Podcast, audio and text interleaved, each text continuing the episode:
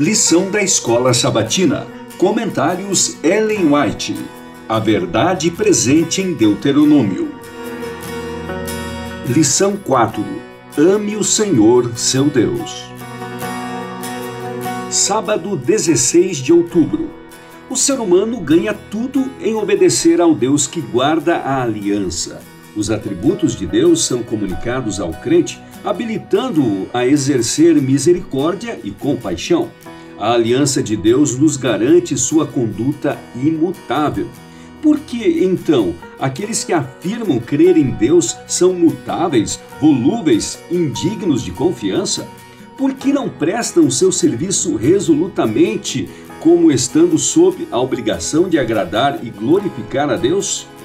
Não é suficiente que tenhamos uma ideia geral das reivindicações divinas. Precisamos conhecer por nós mesmos quais são as suas exigências e qual é a nossa obrigação.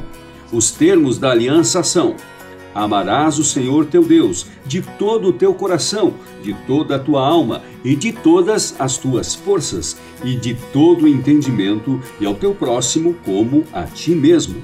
Essas são as condições de vida. Faz isso, disse Cristo, e viverás. Comentários de Ellen White no Comentário Bíblico Adventista do Sétimo Dia, volume 7, páginas 1037 e 1038.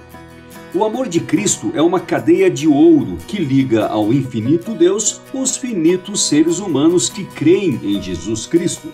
O amor de Deus por seus filhos ultrapassa o conhecimento, Ciência nenhuma o pode definir ou explicar. Nenhum ser humano o pode sondar. Carta 43 de 1896.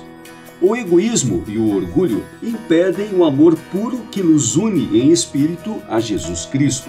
Se esse amor é verdadeiramente cultivado, o finito se une ao infinito a humanidade se unirá à humanidade e todos se ligarão ao coração do infinito amor. O santificado amor de uns pelos outros é sagrado. Nesta grande obra, o mútuo amor cristão incomparavelmente mais elevado, mais constante, mais cortês e mais abnegado do que se tem visto, conserva a brandura cristã, bem como a beneficência, a polidez e envolve a fraternidade humana no abraço de Deus, reconhecendo a dignidade que ele conferiu aos direitos do homem. Nossa alta vocação, 16 de junho, página 171 supremo amor de Deus e abnegado amor mútuo. Esse é o melhor dom que nosso Pai Celestial pode conceder. Esse amor não é simplesmente um ímpeto, mas um princípio ativo, um poder permanente. O coração não consagrado não consegue criá-lo nem produzi-lo. Ele é achado somente no coração em que Jesus reina. Nós amamos porque ele nos amou primeiro. 1 João 4,19. No coração renovado pela graça divina, o amor é o princípio que regula a ação. Ele modifica o caráter, controla os impulsos, domina as paixões e enobrece as afeições. Esse amor, cultivado no coração, torna a vida agradável e derrama influência enobrecedora ao redor o apóstolo João procurou levar os cristãos a compreender os elevados privilégios que obteriam se exercitassem o espírito de amor. Esse poder redentor, enchendo o coração, controlaria todos os outros motivos e colocaria aqueles que o possuíssem acima das influências corruptoras do mundo.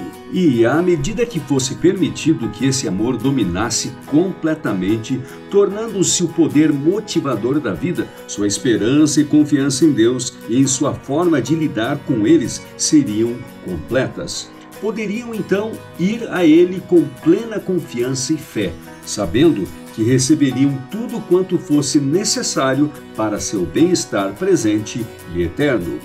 Atos dos Apóstolos, páginas 551 e 552.